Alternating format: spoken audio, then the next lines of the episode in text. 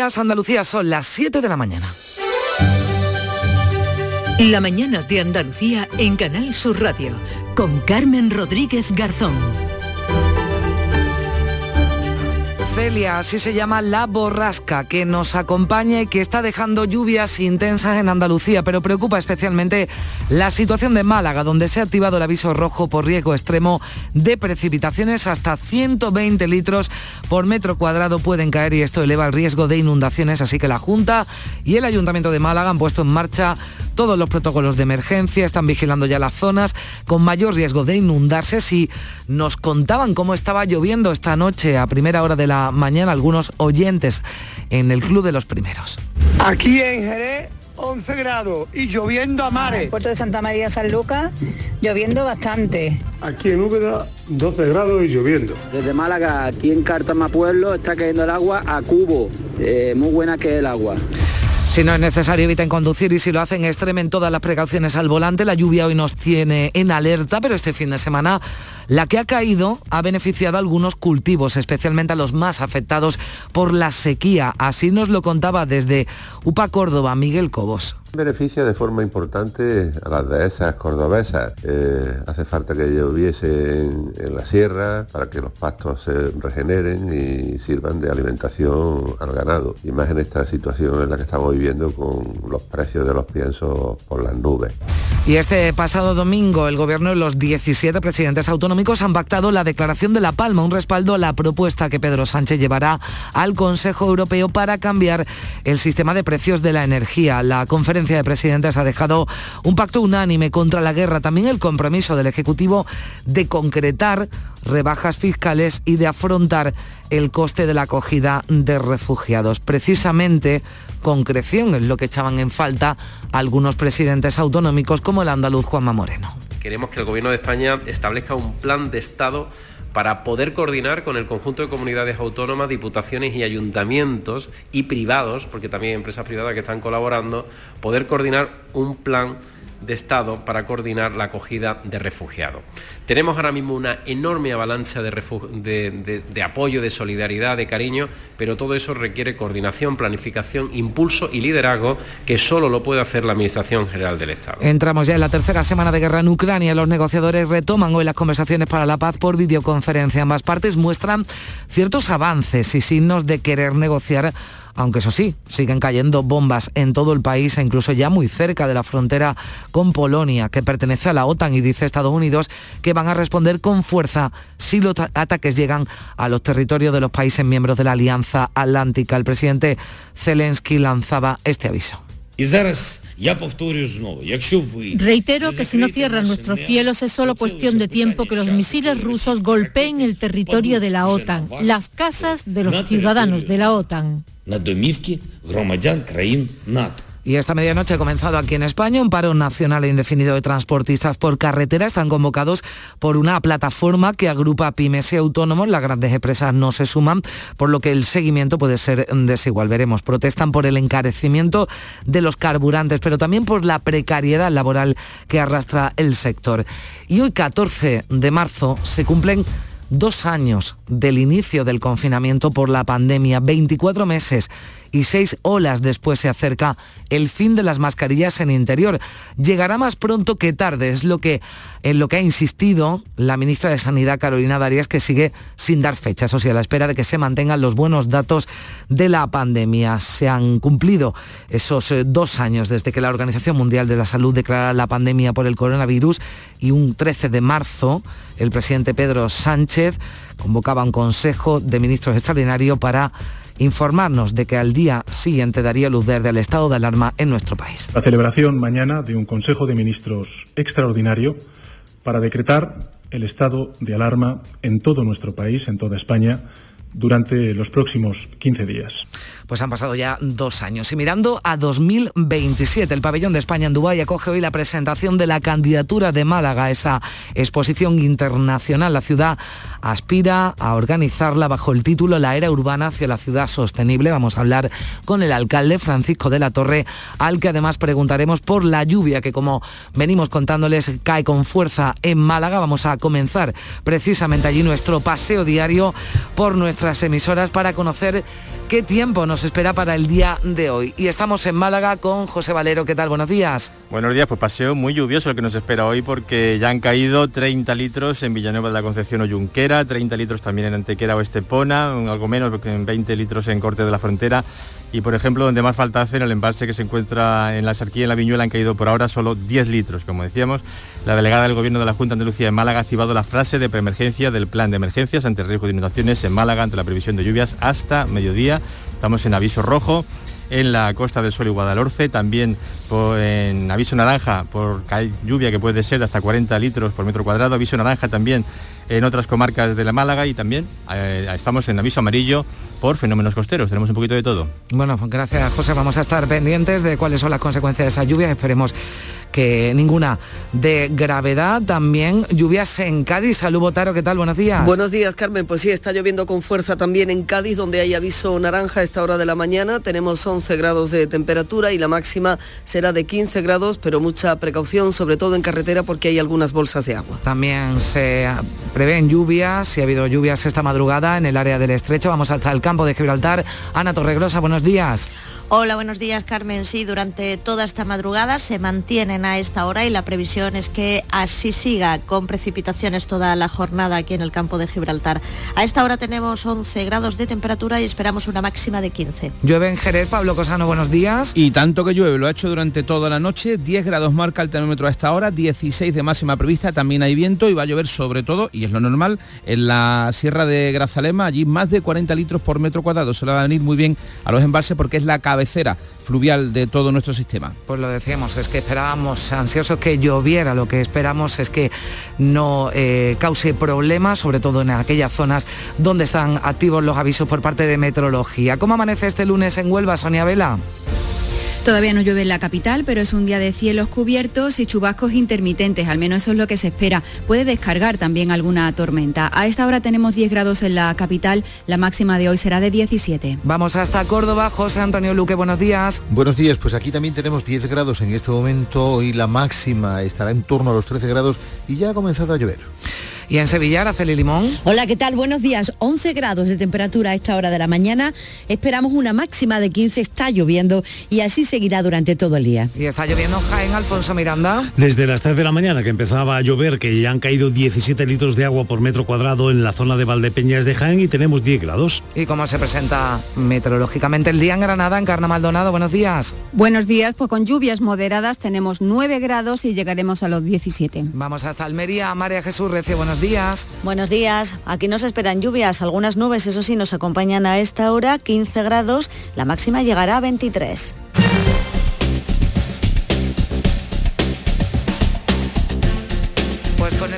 Muy atentos al tráfico, como se circula a esta hora, conectamos con la Dirección General de Tráfico, con la DGT.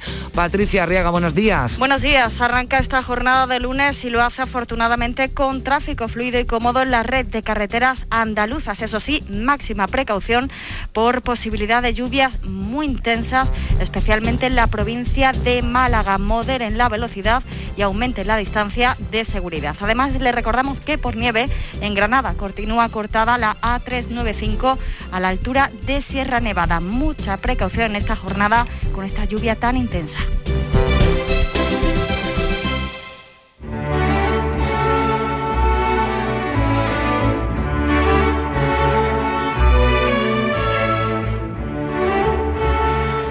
El tempranillo dedica hoy sus primeros versos a la guerra de Ucrania y también al tratamiento que se está haciendo desde los medios de comunicación. Tempranillo del carrusel. Las noticias de la guerra, diariamente, paso a paso. Los periódicos del día en los kioscos colgados, como un triste carrusel que cantara resultados. Bombardeos en vez de goles, misiles por baronazo hecho a esa cancioncilla del deporte, en esos datos hay costumbre de cantar paradas y golpes francos, regates y zancadillas, tarjetas y lesionados. Hechos a la paz, nos sale cual si fueran resultados, muertos, heridos, ataques, edificios destrozados, bajas y bajas contadas como si fueran un cálculo de deportista de paz pero es la guerra marcando la guerra como un partido que nadie acaba ganando. Antonio García Barbeito regresará al filo de las 10 de la mañana con sus romances perversos que dedica a la cuaresma.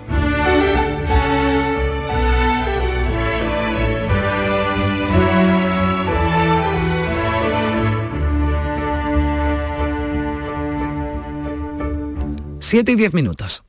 Antonio, Ander, Jordi, La Pauli, Jimena, Mari Carmen, Alberto, Luis. En España hay 47 millones de maneras de llamar al feminismo. Y un día para celebrarlo. Diego, Rigoberta, Anita. 8 de marzo. Plan corresponsables. Ministerio de Igualdad. Gobierno de España.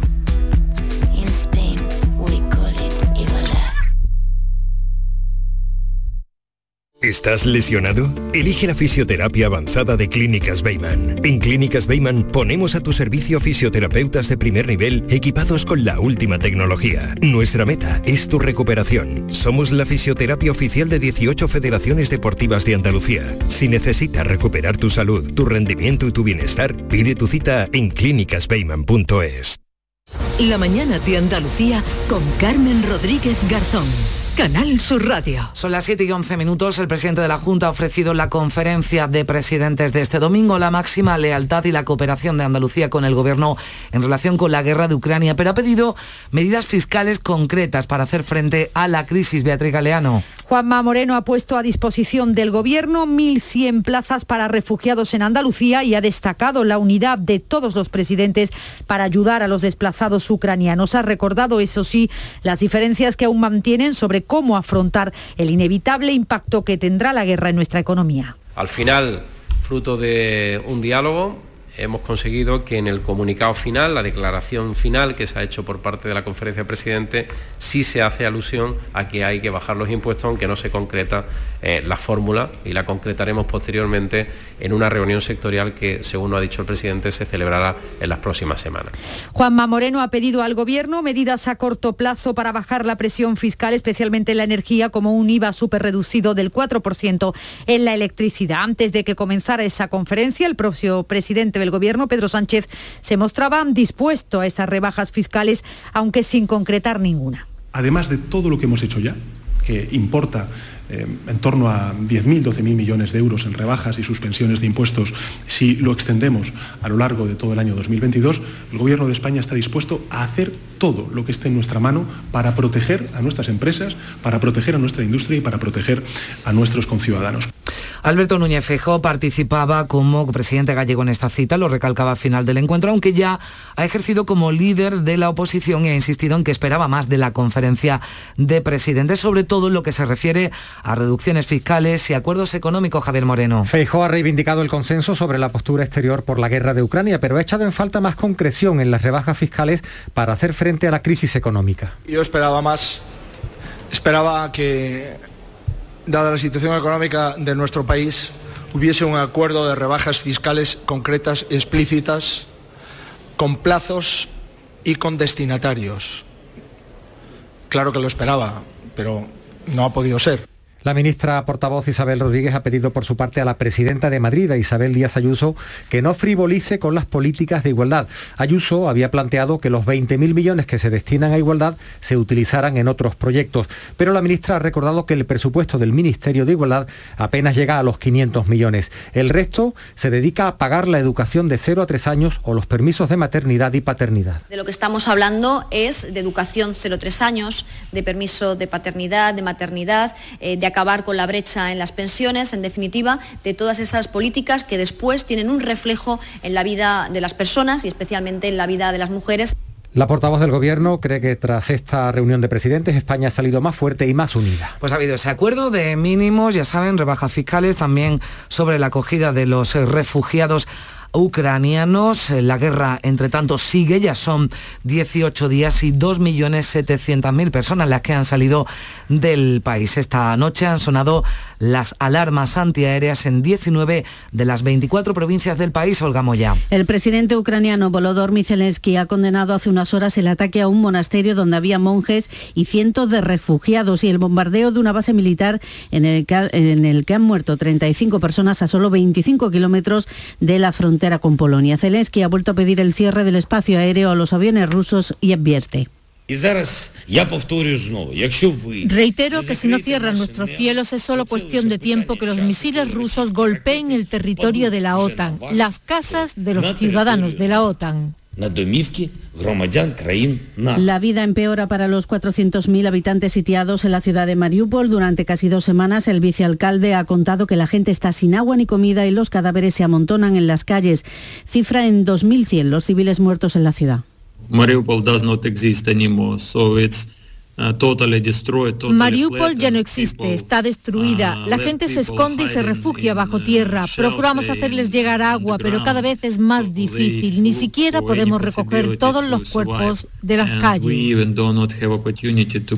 Este lunes, este lunes van a intentar hacer llegar el convoy con ayuda humanitaria que fue bloqueado por tanques rusos el domingo y España ha enviado dos aviones más al país con armamento, uno el sábado y otro el domingo y ya son tres. Se han depositado en un almacén a 90 kilómetros de Ucrania. Pues a pesar de esta situación hay cierta esperanza en un acuerdo porque negociadores de Rusia y Ucrania han comenzado a percibir ciertos puntos de contacto en las conversaciones para un alto el fuego y hoy volverán a hablar.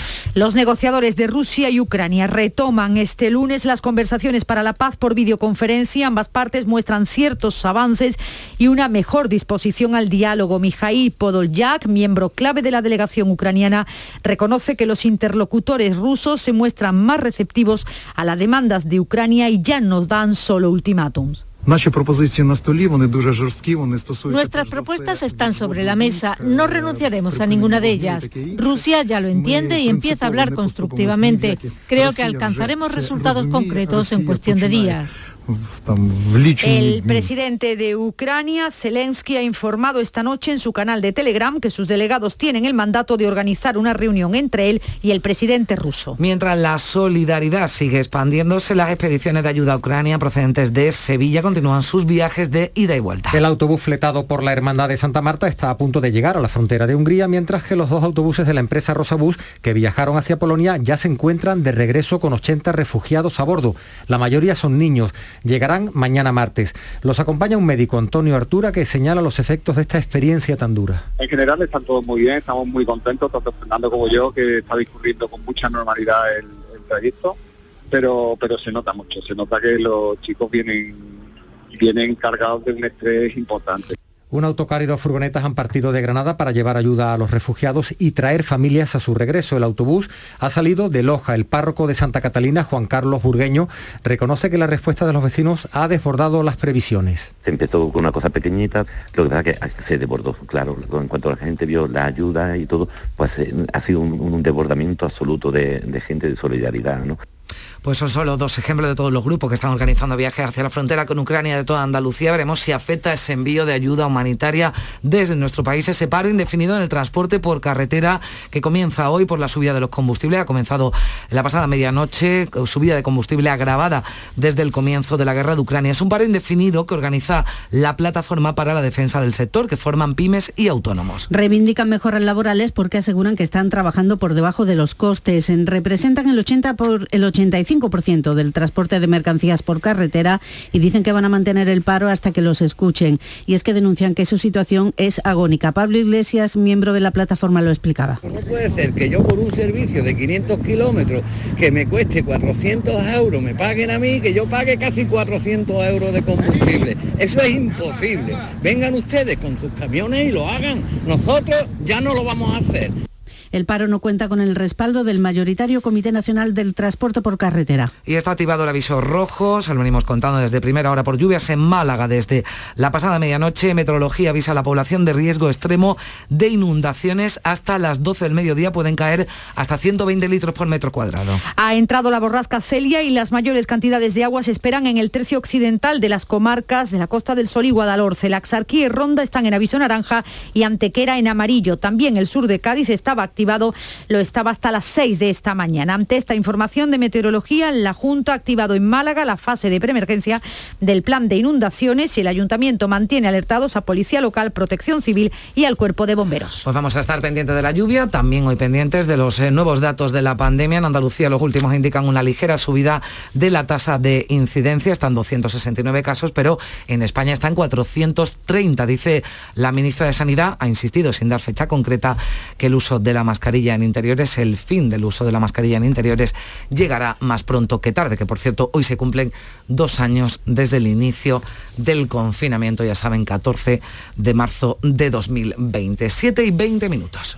Hola, mira, que soy el jersey que le regalaste a tu padre el año pasado. Que nada, que no ha funcionado lo del jersey. Pero vamos, que ni estrenarlo, ¿eh? No sé si es que no le gusta el cuello vuelto, si le hago tripa, si no soy muy de su estilo, yo qué sé, uno empieza a darle vueltas. Este 19 de marzo puedes probar a regalarle 15 millones con un décimo del sorteo del Día del Padre de Lotería Nacional, que igual esta vez aciertas. Loterías te recuerda que juegues con responsabilidad y solo si eres mayor de edad. Sofía, ¿sabes que el curso que viene empieza el cole de mayores? ¿Estás contenta? Sí, ya soy grande. Del 1 al 31 de marzo está abierto el plazo de escolarización para el curso 2022-2023 de segundo ciclo de educación infantil, primaria, ESO, bachillerato y educación especial. Seguimos avanzando en el compromiso por una educación de calidad. Por eso puedes confiar en la educación de Andalucía. Infórmate en el portal de la escolarización y en la APP y Escolariza, Junta de Andalucía.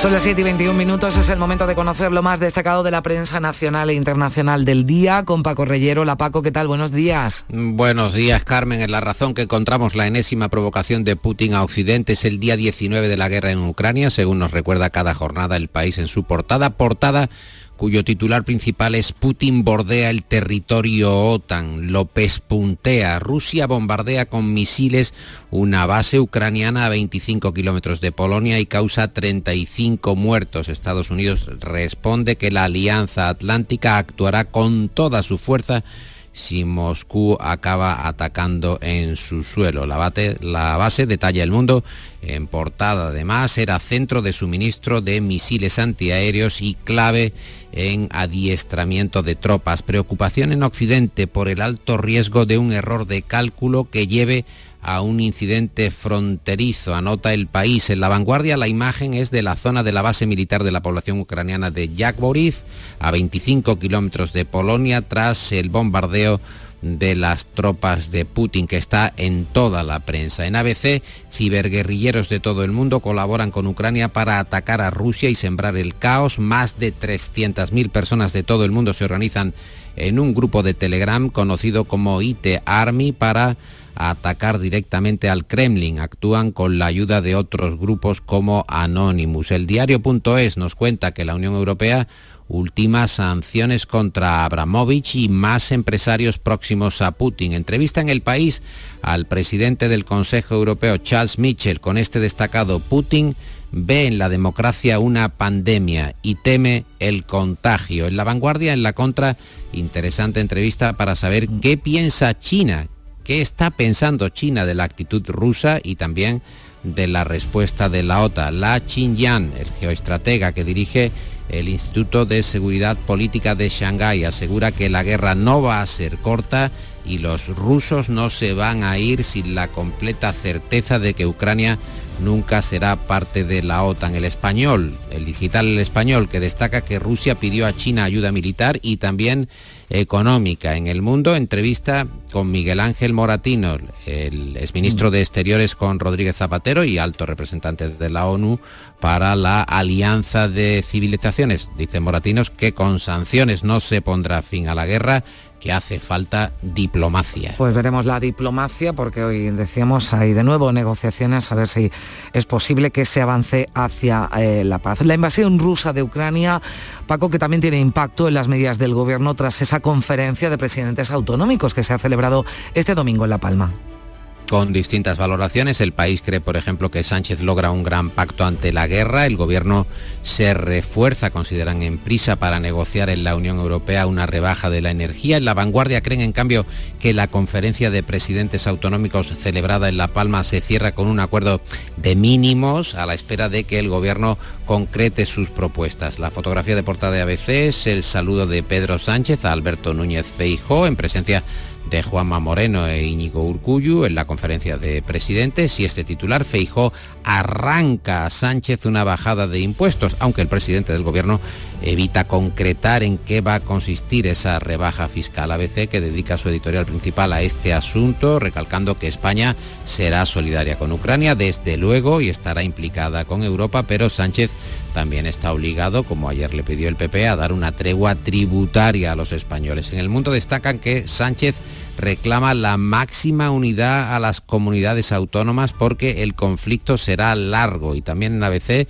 el País Vasco que exige ahora asumir las competencias en seguridad social, gobierno central y autonómico, eh, del País Vasco nos referimos, que mm. están negociando ya la gestión de los trenes de cercanías para seguir con meteorología y después con costas. Y hoy es lunes y otro lunes más. Eh, también hay encuesta, ya esto por confirmar, que no hay comienzo de semana, ¿no, Paco? Sin sondeo.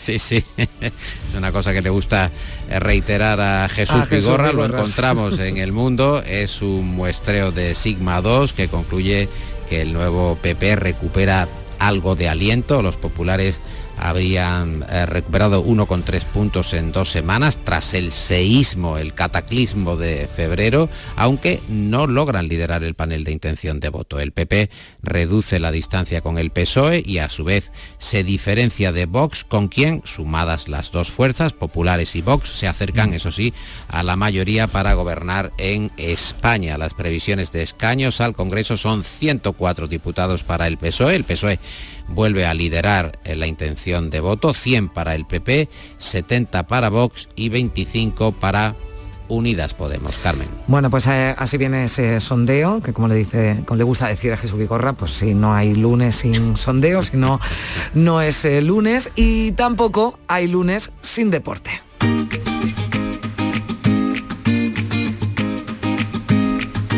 Vitaldent les ofrece este programa.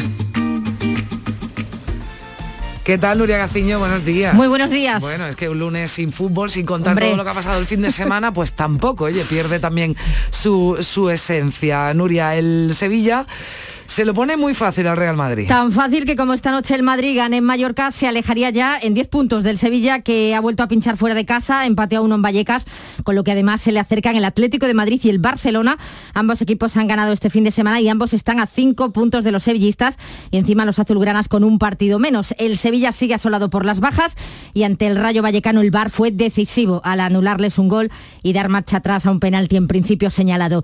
El que no falló fue el Betis, que con su victoria por la mínima en el Benito Villamarín ante el Atleti de Bilbao, sigue afianzado en la zona europea a dos puntos del Barcelona y Atlético de Madrid.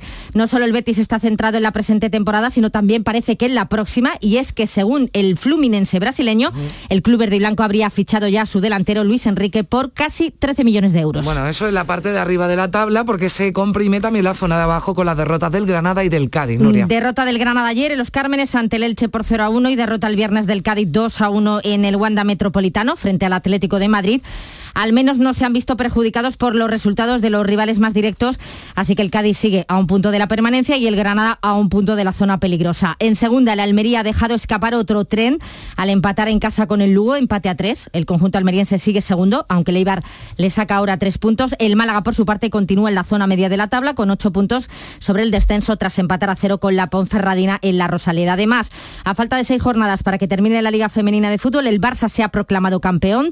Derrotas de los dos dos andaluces el ACB de baloncesto, la selección española de rugby que se ha clasificado para disputar el Mundial 24 años después y en Indian Wells Rafa Nadal va a jugar la tercera ronda contra Daniel Evans. En Vitaldent, este mes, 15% de descuento en tu tratamiento dental. Porque sabemos que tu sonrisa no tiene precio. ¿Cuál? ¿Mi sonrisa? ¿Será la mía? Oye, ¿y la mía? Claro, la vuestra y la de todos. Hacer sonreír a los demás no cuesta tanto. Pide cita en el 900 101 001 y ven a Vitaldent. Bueno, pues eh, despedimos a Nuria. Paco, ¿con qué detalle, con qué noticia echamos el cierre al kiosco esta mañana? La entrevista con el pintor Antonio López en el Digital El Español, el artista que a sus 86 años sigue trabajando, está ahora con una ventana de noche y le explica a la entrevistadora, estoy pintando una ventana de noche pero no me pongo todas las tardes porque a veces al abrirla tengo frío. Hay cosas que no dependen de mí, los modelos, el sol, la luna. En mi mano, dice Antonio López, el genial Antonio López, está levantarme todos los días a la misma hora, entre las ocho y cuarto y las ocho y media. Pues Levantarse a esa hora, Carmen, claro. Bueno. Y aquí también nos levantamos, pero claro, luego hay que tener el talento de Antonio. Eso sí, nos levantamos un poquito antes, Paco Reyero, Nuria Gaciño, son las siete y media de la mañana. También se ha levantado antes eh, Javier Moreno, con el que repasamos lo más destacado de la actualidad en titulares. Metrología mantiene en alerta máxima por riesgo de lluvia e inundaciones a la provincia de Málaga. La borrasca Celia puede dejar hasta 120 litros por metro cuadrado en las comarcas de Sol y Guadalhorce hasta las 12 del mediodía. La Axarquía y Ronda tienen activo el aviso naranja y antequera, el amarillo, bomberos, policía local y el 112 permanecen alerta y vigilan las zonas inundables. Los 17 líderes autonómicos han pactado este domingo la declaración de La Palma, un respaldo a la propuesta que el presidente Pedro Sánchez va a llevar al Consejo Europeo para cambiar el sistema de precios de la energía. La conferencia de presidentes concluye con el rechazo unánime a la guerra y el compromiso del Ejecutivo de concretar rebajas fiscales y de, afrontar los costos de la acogida de refugiados. El presidente de la Junta ofrece al Gobierno Central lealtad y cooperación en esta crisis, pero pide planes concretos. Juanma Moreno demanda un plan estatal para coordinar el acogimiento con comunidades autónomas, diputaciones y ayuntamientos. La Junta ofrece de momento 1.100 plazas. Décimo octavo día de guerra, los negociadores de Rusia y Ucrania retoman hoy por videoconferencia las conversaciones para la paz. Ambas partes muestran ciertos avances, pero la realidad muestra una cara bien distinta. Casi 3 millones de personas han huido. La ciudad de Mariupol resiste un asedio insoportable. Las bombas se acercan a 25 kilómetros de la frontera de países de la OTAN y ha muerto de un disparo un periodista extranjero. Entre tanto, autobuses cargados de ayuda humanitaria de Andalucía viajan rumbo a las fronteras húngara y polaca. Hoy sale de Almería la expedición que se traerá a 30 niños de un orfanato. Otros autocares vienen ya de regreso. Han dejado artículos de primera necesidad y vuelven con personas necesitadas. Esta medianoche ha comenzado un paro nacional indefinido de transportistas por carretera que ha convocado una plataforma minoritaria. Las grandes empresas no se suman por lo que el seguimiento puede ser desigual. Protestan por el encarecimiento de los carburantes, pero también por la precariedad laboral que arrastra el sector. La mitad de la flota ya está amarrada a puerto por los altos costes del combustible, la otra mitad se lo está pensando. Los pescadores tienen una cita mañana en el Ministerio de Pesca, van a reclamar ayudas para salir a faenar. También se, se resiente la industria química y minera onubense Fertiberia interrumpe dos semanas parte de su producción. Hoy, 14 de marzo, se cumplen dos años de la declaración del estado de alarma por la pandemia. 24 meses y 6 horas después se acerca el fin de las mascarillas en interior. Llegará más pronto que tarde, insiste en ello la ministra de Sanidad Carolina Darias, que sigue sin dar fecha a la espera de que los buenos datos pongan punto y final a la sexta ola. Lo haremos bien, es el lema del Congreso Nacional del PP que se va a celebrar en Sevilla dentro de tres semanas, con Alberto Núñez Fijo como único candidato. El presidente del comité organizador, Esteban González Pons, señala que hay una declaración de intenciones detrás de ese lema que surgirá un partido renovado con ilusión y con ambición de mayoría. El pabellón de España de Dubái acoge hoy la presentación de la candidatura de Málaga a la Expo 2027. La ciudad aspira a organizar una exposición internacional bajo el título La Era Urbana, la ciudad sostenible. Se puede seguir en directo el acto en los perfiles oficiales en Twitter y Facebook del Ayuntamiento de Málaga y la Expo 2027. Siempre estamos pendientes, pero hoy mucho más del tiempo, Javier. Así es, Carmen, porque hoy llueve ya prácticamente en toda Andalucía chubascos que serán localmente fuertes o muy fuertes y persistentes en Cádiz y Málaga. Suben las temperaturas en el tercio oriental de la comunidad y bajan en el resto. Vientos fuertes con rachas muy fuertes ocasionales en el litoral mediterráneo. Son las 7 y 33 minutos de la mañana. No te creo. Que la tarjeta Mastercard profesional de Cajamar no tiene comisión de emisión y además te bonifica con 50 euros en tu primera compra de ese importe o superior durante febrero y marzo. Como lo oyes, solicítala antes del 31 de marzo y date prisa que vuelan. Es solo para las primeras 900 contrataciones. Tarjeta emitida por Cajamar Caja Rural. Más información en nuestra web y oficinas. Es real. Se llama Mastercard Profesional.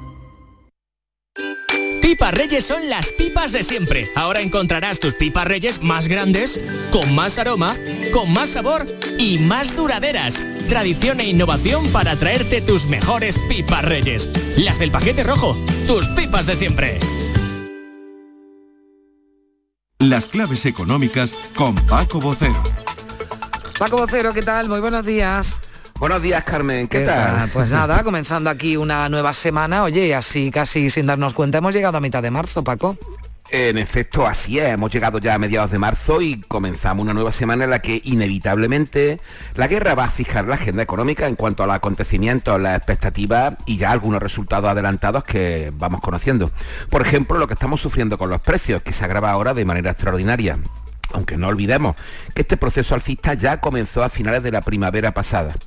En escenario general, pues, es el que estamos viendo con las sanciones cada vez más difíciles de aguantar para Rusia, cuyo rublo está absolutamente desplomado, su economía al, del, al borde del default, es decir, de la suspensión del pago de la deuda y su salida de los organismos internacionales de forma paulatina, el último como socio preferente de la OCM.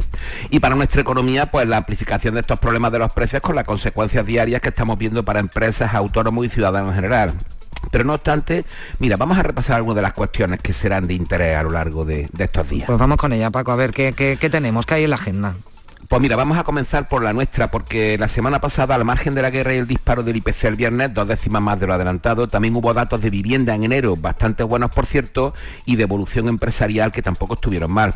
Hoy vamos a tener idea de las ventas minoristas importantes, dado el retraimiento del consumo en los últimos meses, que presumiblemente podría empeorar a la vista de los acontecimientos. El miércoles volveremos a tener más datos de vivienda, en concreto de inscripción en los registros y compraventa. En esta ocasión vendrán del INE, del Instituto Nacional de Estadística. El jueves vamos a tener balanza comercial y veremos el impacto de los precios también de la energía. Esto está en todo. Así que también eh, en, ese, en ese jueves de la masa comercial, por otra parte, nos vamos a fijar en los números de las empresas andaluzas que han mantenido un ritmo de recuperación muy intenso a lo largo del año pasado. Y finalmente, pues tendremos la encuesta de costes laborales y su evolución, que por cierto, también va a coincidir con la misma encuesta el viernes con la de la eurozona y la evolución de los salarios en los diferentes países miembros. Y de aquí pasamos al resto de agenda europea e internacional. Bueno, pues cuéntanos, destacanos algo de, de esa agenda, Paco. Pues mira, comenzamos hoy por la reunión del Eurogrupo y la validación o no y la discusión o no de las medidas adoptadas y vistas por los jefes de Estado el pasado viernes en Versalles. También vamos a tener hoy índice FIU de sentimiento económico de la eurozona, un índice muy importante que es de carácter mensual, como todos conocemos, para ver cómo está el sentimiento inversor. Así también vamos a tener igualmente en la eurozona datos de producción industrial y hablando de, de esos datos de producción industrial que también estarán afectados por los precios, pues el jueves definitivamente el IPC de febrero. Por último, habrá que ver también esta semana cómo van a ir evolucionando los mercados después de la cita de la semana pasada con el BCE fundamentalmente. Aunque van a estar muy pendientes de la inflación, veremos cómo van encajando las noticias diarias de la guerra, porque la volatilidad es muy, muy, muy alta y podemos volver a ver caídas importantes, así como rebotes posteriores puntuales en bolsa, divisa, especialmente en el euro, la evolución del petróleo y los activos refugio como el oro. Bueno, ahora mismo muy fuerte. Claro, son indicadores que además a medida que pase el tiempo, ya entramos en la tercera semana de guerra, bueno, pues eh, ya seguro que se van a ir reflejando ¿no? todas esas consecuencias de ese conflicto y de esa guerra en, en Ucrania. Así que si te parece, lo repasaremos y lo analizaremos durante la, semana. Esperemos que con buenas noticias o al menos no tan malas como esperamos, ¿no, Paco? Ya con eso. Bueno, vamos a ir, vamos a ir también buscando alguna cara de alguna buena noticia que algo, que algo en este páramo, desde luego, encontraremos seguro. Pues agradece. Gracias, Paco Vocero. Hasta mañana. Adiós, hasta mañana.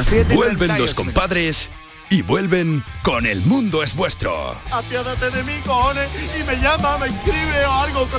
Cayetana me puso un ultimátum, o tu compadre o yo. Chihuahua. No, es mi hija. Estreno en cines el 18 de marzo. Te lo vas a perder. La Euroferia es una idea mía.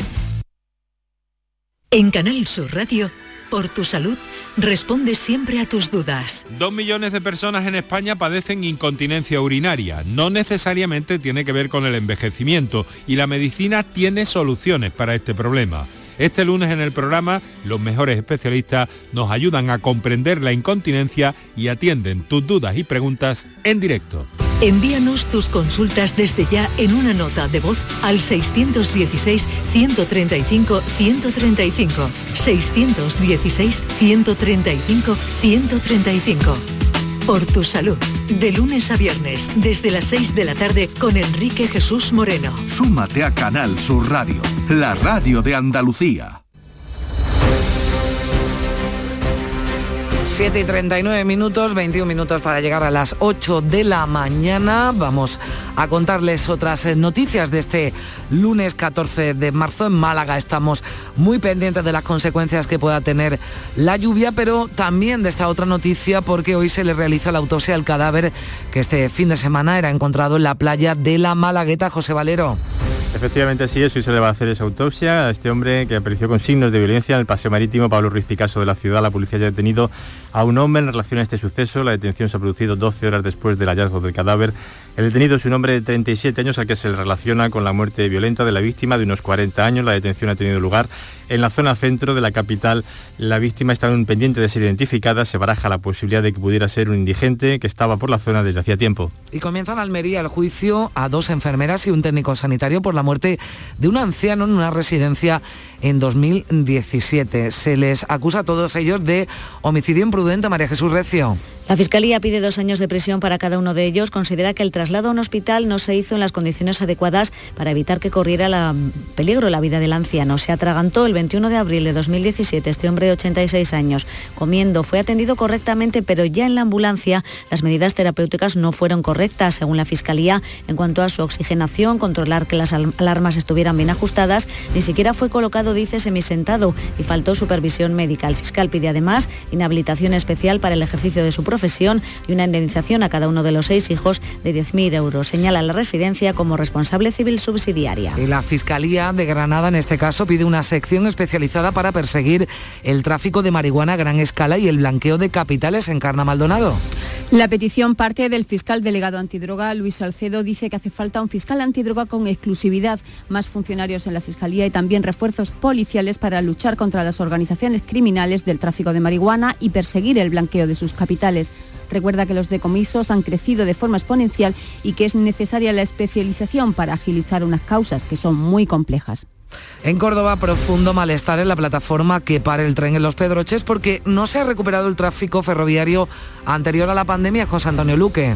Actualmente apenas paran a diario dos trenes en cada sentido en la estación de la AVE de Villanueva de Córdoba, una cifra insuficiente que ha llegado incluso al Congreso de los Diputados en forma de pregunta parlamentaria. La plataforma anuncia un nuevo calendario de movilizaciones que está a punto de concretarse y asegura que no hay derecho a recibir un trato como este por parte del Gobierno. Escuchen a la presidenta de esta plataforma, Daría Romero. Nos parece absolutamente injusto que una situación como esta se esté produciendo cuando soportamos ese tráfico, cuando Los Pedroches es una de las zonas más aisladas de la península, cuando tenemos todos los mimbres necesarios para ganarnos la vida y progresar, nos están cerrando porque llevamos cerrados siglos. El Gobierno, por su parte, considera que el nivel de ocupación de los trenes hace suficiente en la actualidad el número y la frecuencia de los trenes que circulan. En Huelva, el sector vitivinícola pierde una parte notable de sus exportaciones con la guerra de Ucrania. Cuéntanos, Sonia Vela. Pues el 20% de la producción de varias cooperativas de la comarca del Condado fue el año pasado para Rusia. Es el caso de las bodegas Nuestra Señora del Socorro en Rociana del Condado. Su delegado comercial, Diego Doval, destaca que ya están buscando otros mercados para sus vinos. Estamos buscando el mercado de, Inglaterra, eh, Sudáfrica, Nigeria, Estados Unidos que está en auge y hay que sustituir como, como sea porque esto mm, creo que va para largo y el tema de las sanciones de la Unión Europea respecto a la exportación para Rusia yo creo que, esto va a durar muchísimos años en poder recuperarlo. Y el coche del futuro se moverá con energía solar y su carrocería puede estar hecha con piezas de plástico a base de restos de poda de olivar. Bueno, pues esto como el cerdo, casi se aprovechan hasta los andares, Alfonso Miranda. Mm, y que se lo digan al Centro Tecnológico del Plástico de Martos, que es eh, el que ha sacado un material de biocomposite con el 40% de resto de podas del olivar, mientras que en la planta de Ford en Alemania ya se están sacando las primeras piezas de los coches de futuro con este material netamente andaluz. Juan Pablo Ferrer es el gestor de proyectos. La empresa Ford, que tiene sede en Alemania, ellos están desarrollando junto con nosotros el material plástico con esta fibra que viene de la poda de olivo para meterlo directamente en sus coches. O sea, esto tiene una aplicación industrial directa. Y además se pueden aprovechar millones de toneladas de restos del olivar. ¿Te suena la música esta, no, Alfonso? Tú verás y tanto. que ya tenemos una edad coche fantástico. Madre mía. Nos vamos a Cádiz. Un escultor gaditano expone desde hoy tres piezas en el Museo de Arte Moderno de Londres. Salud, Botaro. Bueno, pues un museo prestigioso y son tres obras impregnadas de simbología mítica y también de aires de Cádiz. Del gaditano han escogido todas las piezas, algo que no es precisamente habitual. En Inglaterra lo conocen ya como Michelangelo, pero se llama Miguel Ángel Arteaga. La Tate eh, te pide que, que mandes tres y normalmente cogen una o ninguna, porque bueno, es la Tate y se permite ese tipo de cosas. Pero esta vez hemos tenido suerte y parece que las piezas han encajado en lo que ellos buscaban y, y han elegido las tres. Y las veremos hasta finales de marzo en la Tate de Londres. Habrá que darse una escapadita, Carmen. Pues sí, porque seguro que merece la pena. Si manda tres y coge tres, algo bueno seguro que, que hará este Michelangelo, ya que le llaman en Londres. Gracias, Salvo. Así llegamos a las 8 menos cuarto. Se quedan en Canal Sur Radio y en Raya ahora con la información local. En la mañana de Andalucía de Canal Sur Radio, las noticias de Sevilla. Con Araceli Limón. A esta hora de la mañana tenemos en Sevilla 11 grados, esperamos para el mediodía una máxima de 15 y estará lloviendo durante todo el día. El tráfico es complicado en las entradas a Sevilla por el puente del Alamillo, por el patrocinio, por las delicias, por Juan Pablo II, La Palmera, la Avenida de la Paz, la Avenida de Andalucía y Kansas City. Además, la circulación es complicada en la ronda urbana norte en ambos sentidos, en el muro de defensa también en ambos sentidos y el tráfico es muy intenso en la zona de Eduardo Dato desde la Gran Plaza hasta Luis de Morales. Además, se registran 5 kilómetros de retenciones en la A49 es decir, en la entrada a Sevilla por la carretera de Huelva, 2 kilómetros en la autovía de Coria, uno en el de Mairena y tres en la autovía de Utrera. Y les cuento algo que ha ocurrido este fin de semana. Los bomberos han extinguido un incendio que se declaró en un bar situado en la Plaza de la Juncal, en el Plantinar. Sacaron del bar ocho botellas de gas butano. No ha habido que lamentar personas heridas, aunque el local ha quedado completamente destrozado. Estrés, reuniones, planificaciones. Respira. Si eres autónomo, en Caja Rural del Sur te ofrecemos la tranquilidad que necesitas. Cuéntanos tu caso y nos encargaremos de todo. Te esperamos en nuestras oficinas. Caja Rural del Sur. Formamos parte de ti. La sombra, la sombra vento. Don Manuel Hidalgo, responsable de ventas de Tordos Quitasol, nos informa. En esta época del año podemos instalar con comodidad todo tipo de tordos y carpas en todos los modelos y sistemas, tordos con motor y tordos automáticos. Pero eso saldrá carísimo. Ese es un error, José Antonio. Estamos con precios en promoción y con facilidades de pago. No me digo más, llámenos al 954 33 29 88. Recuerde, 954 33 29 88. Y olvídese de aquello ya tan lejano de... Leopoldo, échame el tordo. Y pase a la modernidad, a... Currito, dale al botoncito. Tordos y carpas quitasol, la sombra de Sevilla. La sombra, la sombra. En Canal Sur Radio, las noticias de Sevilla. Pues las expediciones de ayuda a Ucrania que han partido desde Sevilla continúan sus viajes de ida y de vuelta. Los dos autobuses de Rosabús, desplazados a la frontera polaca con Ucrania, han hecho ya entrega del material humanitario que llevaban y regresan ya hacia Sevilla con 80 refugiados. La mayoría niños, algunos de ellos solos y otros acompañados de sus madres y de sus abuelas. Dentro de la expedición viaja un equipo médico que ya ha valorado la situación de los pequeños. El doctor Antonio Artura señala que en general están en buen estado físico, pero que se les nota los efectos de esta dura experiencia. En general están todos muy bien, estamos muy contentos, tanto Fernando como yo, que está discurriendo con mucha normalidad el, el trayecto, pero pero se nota mucho, se nota que los chicos vienen vienen cargados de un estrés importante. Está previsto que lleguen mañana a Sevilla, mañana martes, pero mientras ellos regresan ya están llegando allí a la zona los voluntarios de la Hermandad de Santa Marta con 5 toneladas de material de primera necesidad. El hermano mayor, Antonio Tábora, manifiesta su deseo de recoger a todas las personas que sea posible. Yo multiplicaría la capacidad de este autobús por un número muy grande, pero desgraciadamente de momento es imposible.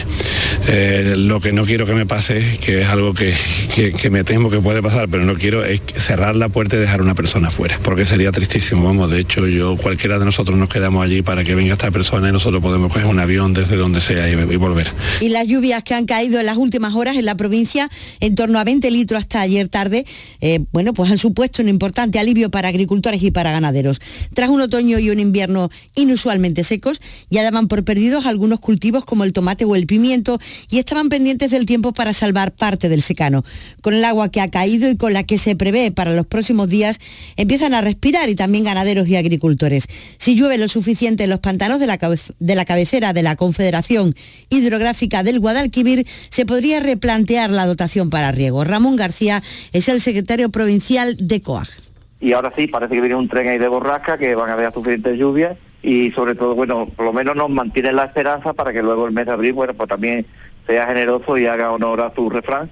Y bueno, pues teniendo una primavera buena, la primavera es la que tiene la llave del campo. Eh, esto nos permite un poco paliar eh, la carencia de lluvia de este invierno y afrontamos la primavera con muchísima esperanza. Los precios de los taxis, la Consejería de Hacienda ha autorizado la carrera mínima de 3,85 euros para los servicios urbanos de lunes a viernes en días laborables de 7 a 21 horas, mientras que por la noche y madrugadas de los fines de semana y los festivos, la carrera mínima quedará fijada en 6 euros. Los precios de la parada del aeropuerto serán 23,53 euros de lunes a viernes de 7 de la mañana a 9 de la noche. Y hoy se cumplen dos años desde que se decretara el estado de alarma. En Sevilla han muerto 2.680 personas. En cuanto a los contagios, se han contabilizado 282.137 positivos, de los que se han recuperado cerca de 273 273.000. Los hospitales han tenido a 15.399 personas ingresadas, de las que 1.396 han estado en cuidados intensivos. Antonio, ¿quieres mi opinión? Driveris. Cómprate un Driveris y deja ya de comerte la cabeza. Un coche de segunda mano, revisado al milímetro, que puedes financiar y a buen precio. ¿Qué más quieres? Además, ante los imprevistos, siempre responden. Antonio, Driveris, que son vehículos de ocasión de verdad. Entra ya en driveris.es. ¿A dónde puede llevarte la inspiración? Muy lejos. Con la gama SUV de Kia desde 14.100 euros. Financiando con Banco CTLM hasta el 21 de marzo. Consulta condiciones en kia.com. Solo en la red Kia de Sevilla. Kia. Movement that inspires. Villanueva del Ariscal, pueblo con una gran tradición vinícola, celebrará del 25 al 27 de marzo sus sextas jornadas enoturísticas. Disfrutarás de visitas gratuitas a sus bodegas, concurso de tapas y mosto, encuentro de manga y videojuegos y actividades de ocio para toda la familia. Ven a Villanueva del Ariscal del 25 al 27 de marzo. Te esperamos. Las noticias de Sevilla. Canal Sur Radio. La Diputación de Sevilla celebra hoy un pleno extraordinario para aprobar. El plan actúa con 100 millones de euros que se sumarán a los 370 de- para programas e inversiones del Plan Contigo. Desde el año 2014, los planes Supera Contigo y Actúa han inyectado en los ayuntamientos de la provincia 770 millones de euros extraordinarios, tal como explica el presidente de la Diputación, Fernando Rodríguez Villalobos. Eso es atender a la carta la autonomía municipal. Elige el destino del grueso de la inversión, cada eh, plenario de esos pueblos y por lo tanto está la voz del pueblo ahí representada. En Sevilla, un juzgado ha decretado una medida cautelar de 500 metros de alejamiento a las tres personas detenidas por agredir esta semana al alcalde de la localidad de Burguillos, municipio en el que ocupaban una vivienda. Los detenidos protagonizaron una pelea cuando Endesa les cortó la luz que recibían de manera ilegal. Agredieron primero a las fuerzas del orden y posteriormente al primer edil, a Domingo Delgado, aunque sin ocasionarle heridas de gravedad. Delgado asegura que incidentes como estos son el coste necesario para acabar con el elevado número de ocupas que había en Burguillos. según la Guardia Civil, éramos, teníamos el índice más alto de, la comarca de la Vega de, ocupaciones. ¿eh? Cuando yo he llegado, pues eh, todos los cortes de sub- todos, los todos los eh, enganches favoritos de agua han sido quitados y bueno, esto ha conllevado que bueno eh, los niveles de, de ocupación en Bolillo sean ahora mismo simbólico. Y el Ayuntamiento de Sevilla ha comenzado a retirar pinturas de los entornos del casco antiguo más concurridos durante la Semana Santa. Lo hace a través de equipos específicos de Lipasan, cuya labor se va a prolongar hasta el viernes de Dolores.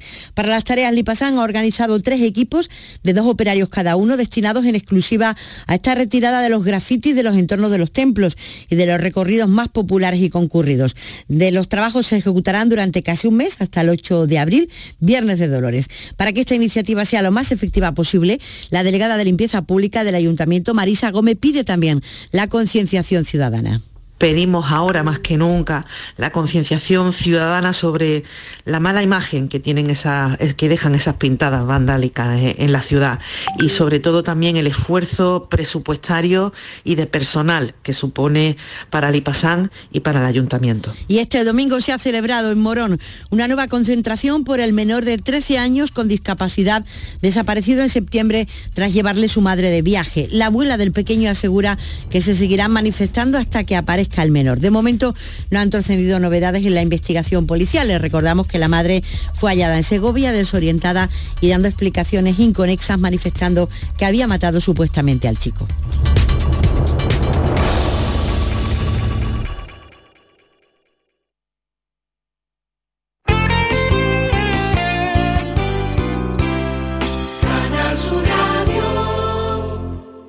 Aquadeus, el agua mineral natural de Sierra Nevada, patrocinador de la Federación Andaluza de Triatlón, les ofrece la información deportiva.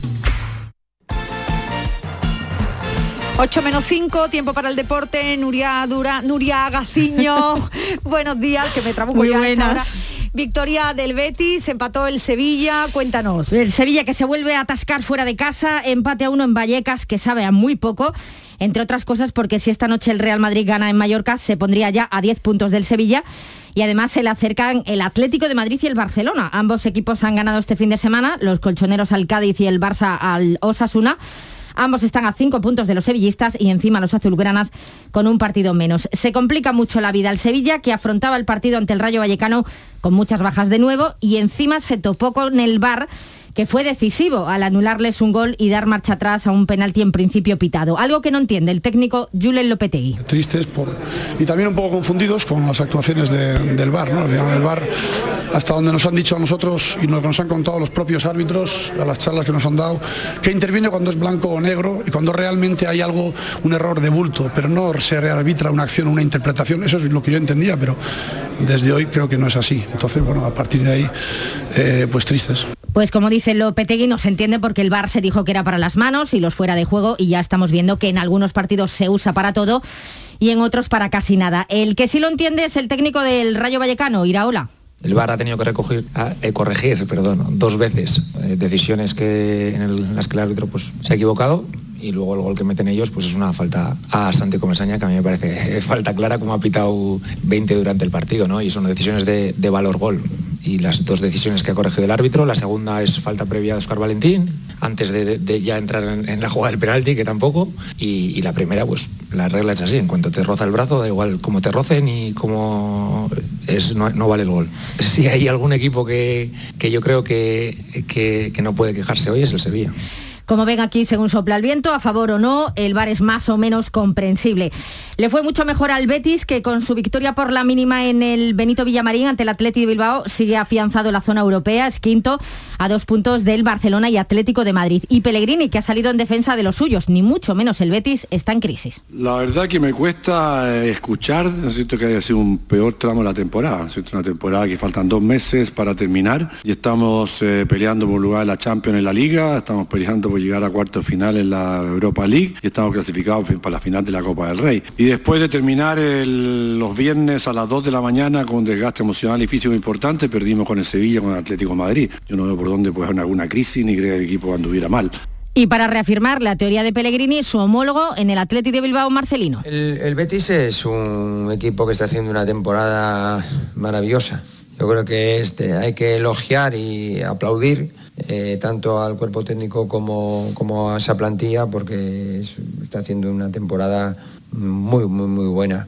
Eh, es el, creo que el segundo o tercer máximo realizador de primera división, tiene unos números fabulosos, jugadores eh, muy buenos y, una dinámica de, juego, creo que, fenomenal. Y peor le ha ido este fin de semana al Granada y al Cádiz. Derrota del Granada ayer en los Cármenes ante el Elche por 0 a 1 y derrota el viernes del Cádiz 2 a 1 en el Wanda Metropolitano frente al Atlético de Madrid.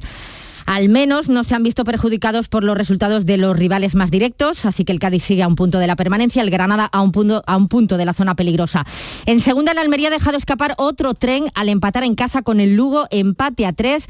El conjunto almeriense sigue segundo, aunque Leibar le saca ya tres puntos. De todos modos, Rubi sigue siendo eh, optimista y agradece el apoyo de la afición. Es una gran noticia que hayamos pasado de los 10.000. Una vez más, muchísimas gracias a ellos. No vamos a bajar los brazos, por mucho que hayamos sacado un empate, que sabe un poco a derrota, y vamos a estar hasta el final ahí arriba y con ellos pues yo creo que se puede intentar conseguir. el Málaga por su parte continúa en la zona media de la tabla con 8 puntos sobre el descenso tras empatar a cero con la Poferradina en la Rosaleda.